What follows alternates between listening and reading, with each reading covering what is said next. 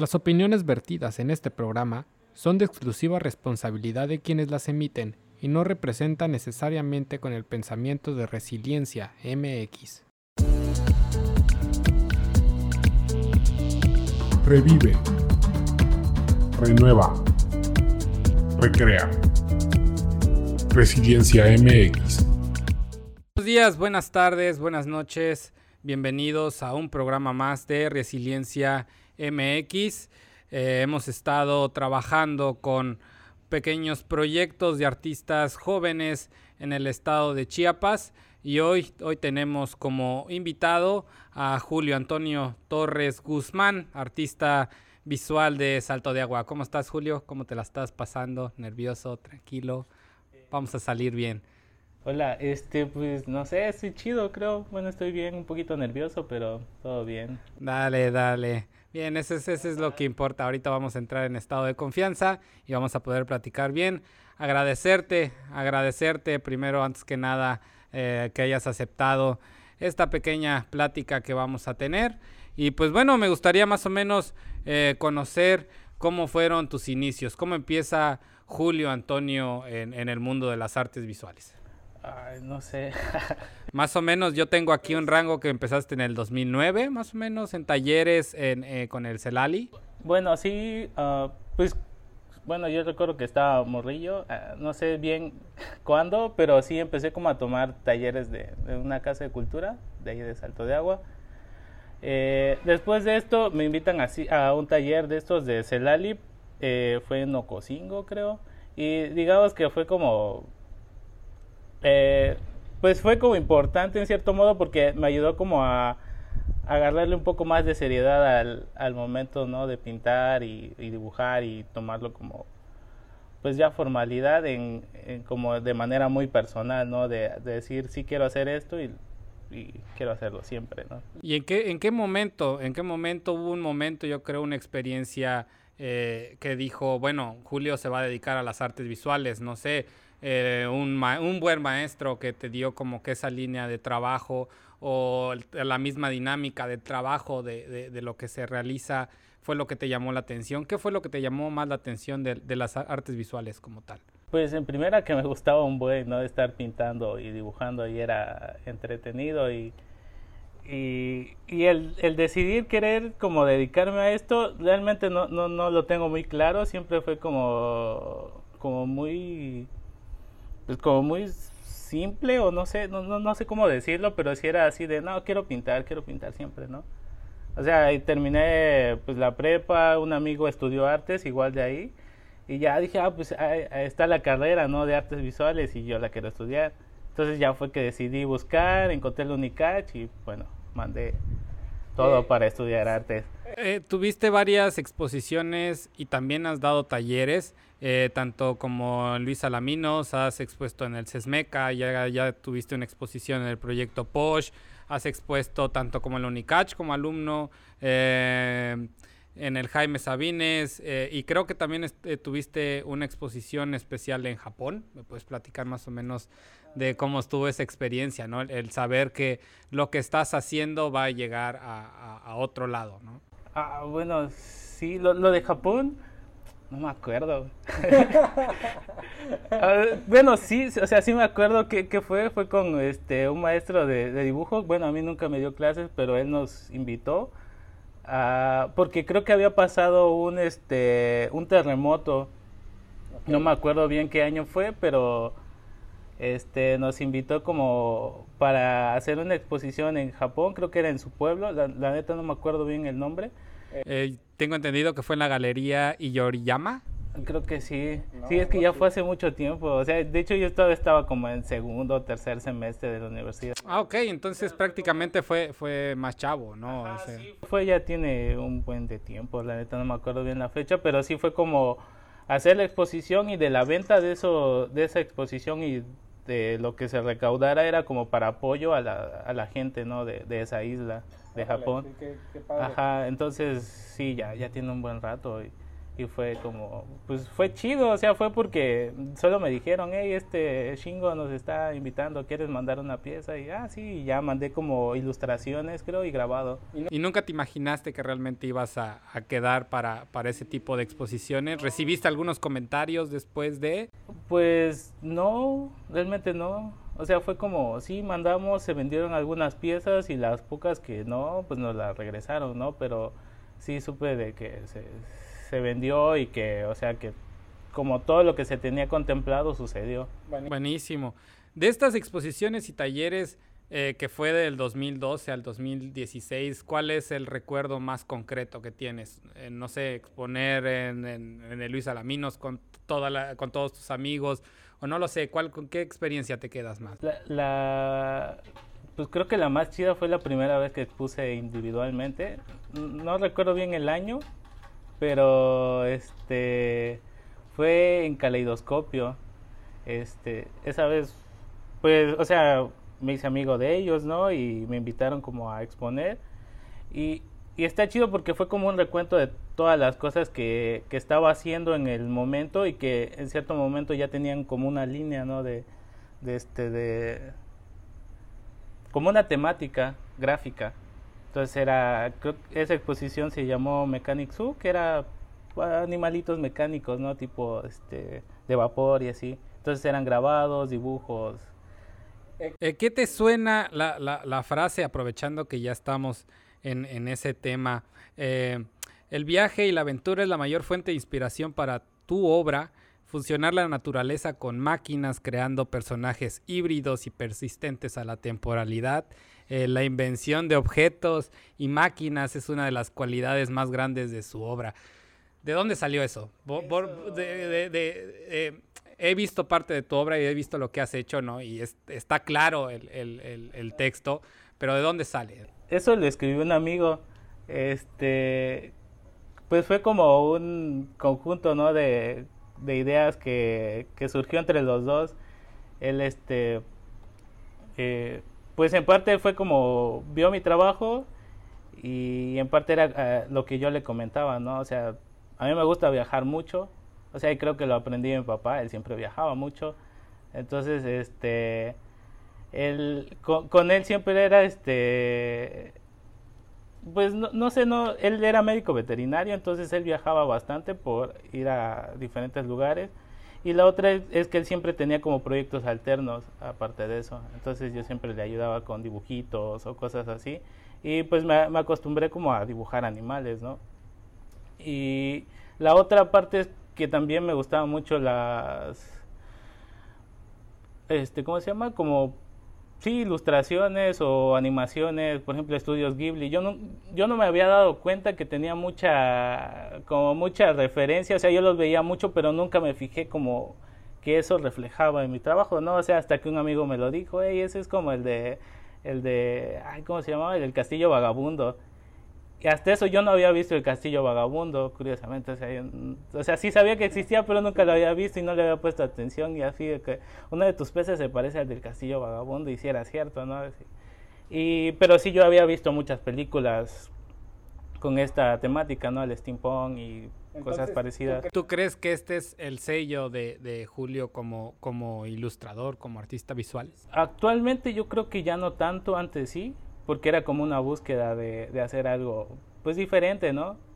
O sea, no, a mí me gustaba mucho dibujar animalitos, pero creo que no le encontraba como el sentido, ¿no? De solo dibujarlos, hacerlos y que se parezcan, sino darle otra, como otra onda, ¿no? Otro motivo. En esta, en esta búsqueda ah, ya regaste tu, tu arte en lo que es Tabasco, Monterrey, Puebla, Chihuahua, Jalisco, Campeche.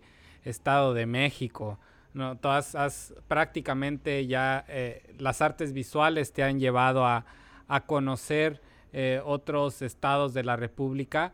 Eh, ¿Cuál ha sido el proyecto que más ha impactado a partir de todos estos viajes o en todas estas experiencias con las cuales te has encontrado?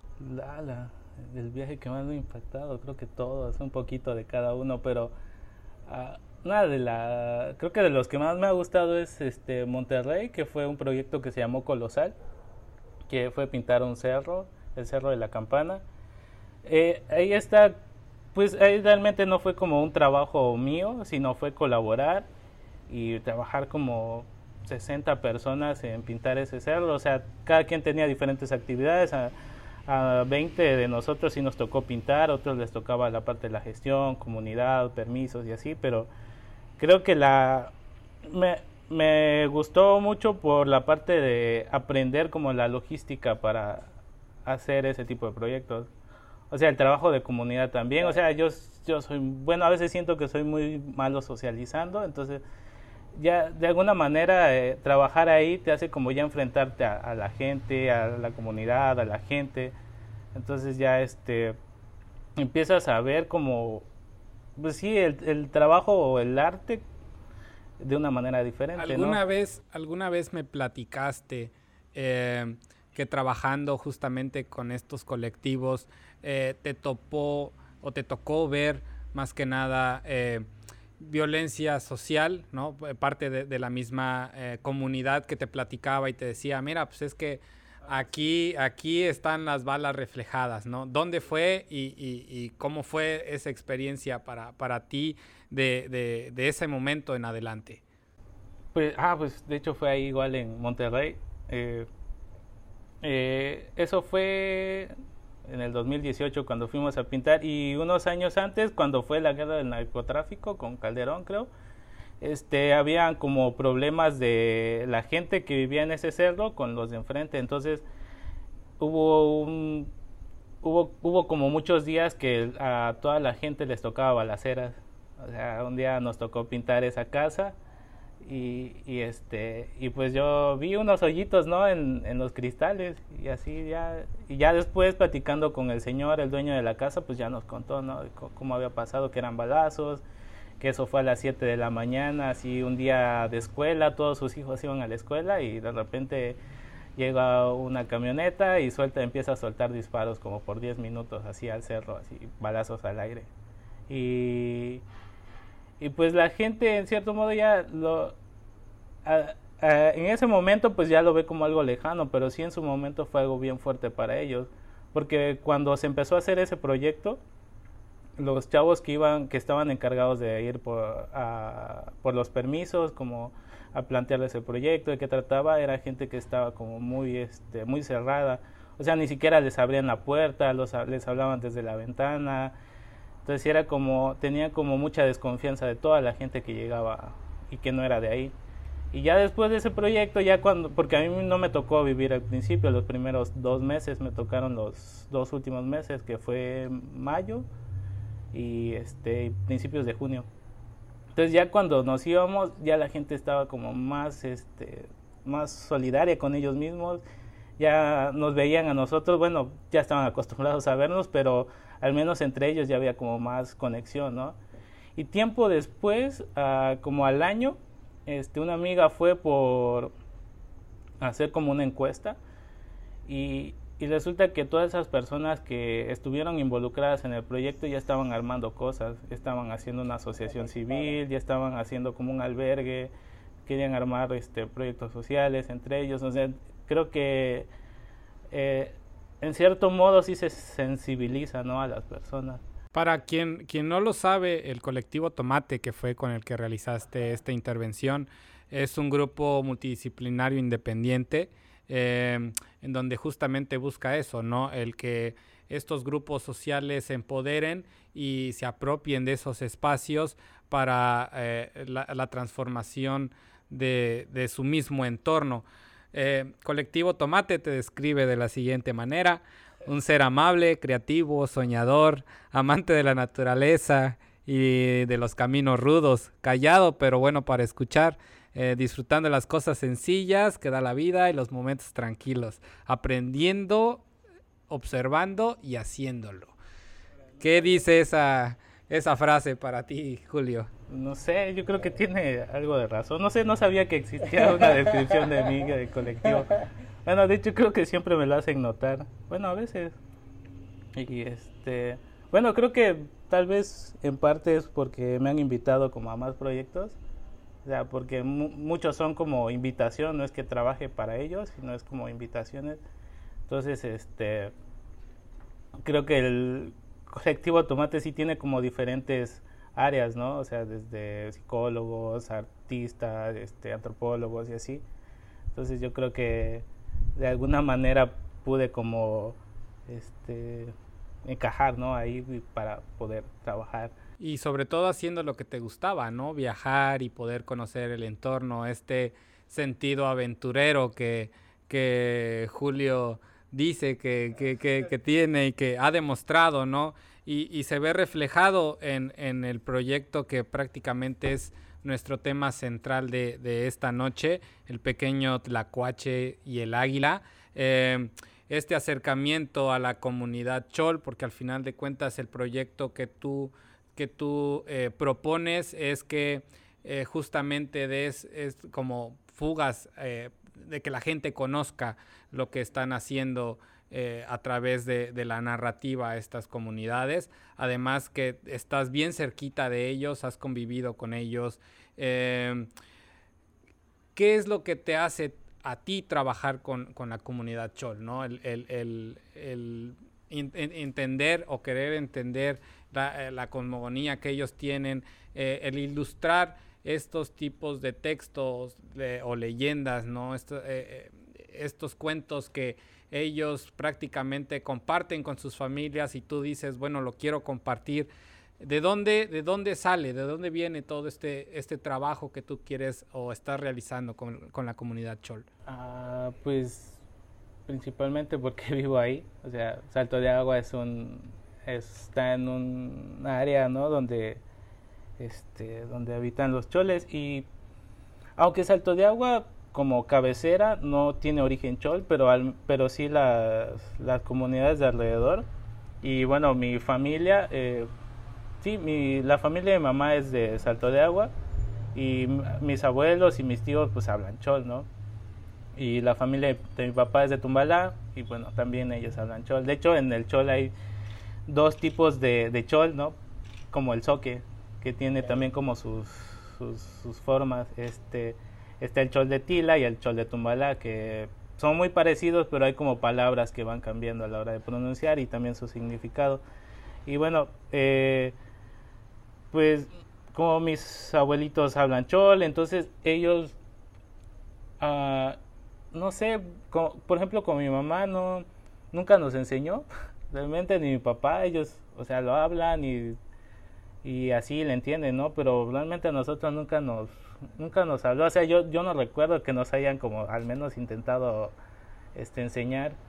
Y bueno, al final de cuentas, pues yo, yo vivía en la cabecera, en el pueblo, y era, pues nadie nadie habla chol, entonces no, no, no desarrollas como el, la lengua como tal, o sea, no tienes con quién platicar ni nada, entonces, pues no, o sea, sí vives dentro de la, de, como de la región chol, pero nadie lo habla ahí, o sea, sí pues, pero no es como vivir en una comunidad donde todos se comunican en chol, ahí es, hasta eso es como, o sea, también es como un problema ahí bien cabrón, ¿no? Porque es muy clasista también el pueblo, o sea, te, a, hablas chol y ya te ven feo, ¿no? Entonces también eso ha como, como este, como dividido, ¿no? La, a la gente que lo habla y no lo habla y también los ha rezagado bastante. Creo que como cualquier lengua, ¿no? De acá. ¿Podría ser como un proceso de inclusión a través de este proyecto o de visibilización? Pues yo creo que sí, como un poco de inclusión, ¿no? O sea, de, de saber qué, qué hay, ¿no? O sea, qué es lo, lo chido de esa lengua. O sea, porque o sea, el mantener una lengua por muchos años o sea, es bastante impresionante. A pesar de que está el español desde hace poco más de 500 años y el chol se ha mantenido desde más años que eso. Entonces, ¿qué es lo que lo mantiene vivo, no? Y, según leía la tesis de un chico, que no me acuerdo el nombre ahorita, este, que la lengua se mantenía viva a partir de los cuentos. O sea, que todas las tradiciones, que todo la forma de sembrar, la forma de vida, eh, ¿cómo se llama? Sus, este, sus eventos religiosos y todo se mantenía a través de historias, a través de cuentos y todo era a partir de la palabra. Entonces, eh, la, narrativa chol como tal es bastante importante para que se mantenga viva esta lengua. Entonces fue así como, ah, pues estaría chido, ¿no? Ilustrar al menos dos pequeños cuentos que, que un chavo este, recopiló. Y fue así como, pues bueno. ¿Recuerdas el nombre del libro de dónde salen estos dos cuentos? No me acuerdo justo ahora. Es que está en Choli. Lo tengo yo aquí en show, pero no sabría pronunciarlo. Creo que. Ahí me lo dijeron como varias eh, veces. y... algo, algo así. Eh, que prácticamente lo hizo, o bueno, hizo la recopilación José Alejos García. Eh, ¿Qué nos encontramos en este libro ilustrado?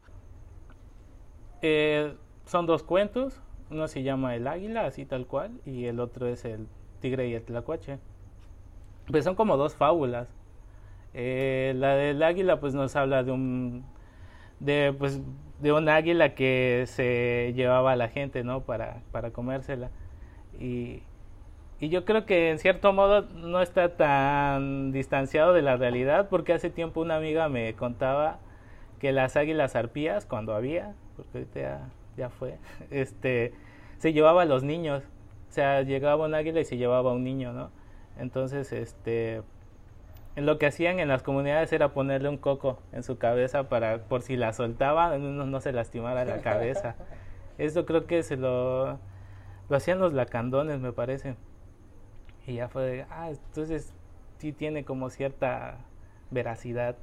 Y este, y bueno, el tigre y el tlacuache, pues es un, sí es más como una fábula, ¿no? Es el, el, pues el tlacuache que se libra, ¿no? De ser comido por el jaguar.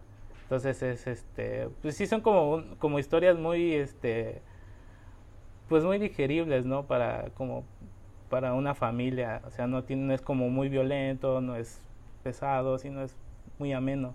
Sí, justamente se iba a preguntarte, ¿no? ¿Para qué, para qué público estaba pensado esta, este libro ilustrado? Prácticamente nos estás diciendo que es para, para toda la, familia, ¿no? Eh, ¿Cuáles son las expectativas que tienes con, con, este proyecto? Ah, pues eh, decidí pues el libro porque hace tiempo ya tenía como esa idea de, de, este, de hacer un libro, pues un libro de autor o libro de artista. porque a mí me gustan mucho los libros, entonces siento que son muy bonitos, a pesar de que no, no siempre leo todos los libros, pues, pero me gusta el formato, me gusta la forma. Entonces, este, y, bueno, yo cuando era muy morrito igual me, me muchos libros, entonces en casa siempre habían libros y era, pues, era bonito, ¿no? Al menos ojearlos, verlos. Y, y siempre he tenido como esa, eh, ¿cómo se llama? Como la espinita de, de hacer, hacer libros y grabados. Entonces, este, un maestro de la universidad siempre me, me mostraba libros antiguos. Entonces era como ojearlos, ver el estampado, las letras, como toda la, la ¿cómo se llama? la estética del libro se me hace muy chido entonces siempre que veo algo libro antiguo siempre es así como que wow qué, qué, bonito ajá. empezar a hasta leer el, libro que, huele a viejo no sí como todo desde la ilustración la, la, forma en que está encuadernada la hoja o sea todo todo sí me, me gusta un buen y luego e, este libro pues es como un poco interactivo no porque es en formato de acordeón lo puedes plegar doblar voltear, entonces tiene las ilustraciones en ambos lados, entonces sí es como, puedes ahí como jugar un poco. Para los interesados que quisieran buscar el libro, ¿dónde pueden encontrarlo? Eh, bueno, el libro como es básicamente artesanal, o sea, todos son, todo, hacer uno sí lleva como un proceso largo. Eh, con un amigo lo hemos este, pensado hacer como a este, ¿cómo se llama? A pedido, o sea, el físico, el, el libro en físico, y, pues desde Instagram o Facebook escribirme y pedir, pedir un libro, ¿no? Y la otra es que tengo la versión digital y en Instagram está la liga donde los puedes descargar. Solo que ahorita no le he dado mucha difusión porque tengo como el plan todavía como de modificarlo un poco. Pero si ya lo quieren como ver y descargar, ya está el link para, para verlo y leerlo. Ah, bueno, entonces tenemos ahí el anuncio para todas nuestras escuchas, que quien quisiera tener el libro físico, eh, vamos a dejar el contacto de Julio en nuestras redes sociales. Eh, si tú deseas eh, poder adquirir un libro físico, te comunicas con él prácticamente pues apoyen el talento local, muchachos, que, que si nos apoyamos entre todos puede funcionar. Me gustaría leerte una última frase eh, y quiero que me digas eh, qué piensas, eh, tu, tu, primer pensamiento sobre ella, ¿no? Después el hombre tomó su cuchillo, le cortó las alas al águila y amarrándoselas fuertemente en los brazos intentó volar, hasta que al fin tuvo las alas bien sujetas y reunió las fuerzas para hacerlo. Primero ensayó volar en la cueva y después consiguió elevarse al cielo. Viajó por el mundo hasta que encontró su pueblo. ¿Qué me puedes decir de eso, mi buen amigo Julio? Pues a, modo de, de, reflexión creo que es una manera de afrontar el problema, ¿no? Y buscarle una solución. Y, una solución creativa, o sea, al final de cuentas este cuate tenía que regresar a su pueblo, ya se la había ingeniado desde que sale, ¿no? De, bueno, desde que se lo lleva el águila y, y en todo el camino al menos reflexionó. O sea, creo que no, no, me imagino que no le ganó el pánico y, y se perdió, sino fue buscando la manera de solucionarlo y salir adelante o resolver el problema que tenía y regresar. ¿Podemos pensar que esta frase describe a lo que es Julio ahora? Uh, tal vez, un poquito sí. pues bien, algo, algo que para finalizar quisieras decirle a, a la audiencia, a jóvenes que están dudando en meter un proyecto a cualquier convocatoria, a alguien, algún chavo que tenga dudas estudiar artes visuales o no es bueno, algo que quisieras decirle a la joven audiencia para la cual estamos pensados eh, llegar? Pues ah, yo, yo, creo que siempre hacer lo que les gusta, ¿no? Al, al final de cuentas si siempre estás como insistiendo en lo que quieres, en lo que quieres hacer y en lo que te gusta, vas a obtener buenos resultados. O sea, siempre es como ser constantes. Y, por ejemplo, igual en los proyectos, me decía un amigo, este, tú siempre mete, aunque esté mal o esté bien, va, va a haber alguien que le guste, como en los concursos. O sea, así son los concursos. O sea, al final de cuentas, tres personas son las que deciden si les gusta o no les gusta ellos lo, lo aceptan o no. Entonces, pues a, esté bonito o no esté bonito como esté, al menos sí trata, ¿no? De, de, de, hacerlo bien y meter, o sea, siempre estar participando y ser constantes para, pues, para tener, ¿no? Lo que quieres o lo, lo, que, lo que piensas hacer. Buenísimo. ¿Algo más, amigo? ¿Algo que con, con lo cual quisiera cerrar? Pues, pues muchas gracias por la invitación y qué chido compartir algunas cosillas. No, pues al contrario, gracias a ti amigo, cualquier cosa, estas puertas están abiertas para, para cuando gusten. Y pues no se pierdan la siguiente transmisión de Resiliencia MX. Agradecemos estos minutitos que nos han dedicado. Eh, no se olviden seguirnos por nuestras redes sociales, Facebook, Instagram. Eh, y nos estamos viendo en la siguiente edición. Muchísimas gracias, hasta pronto.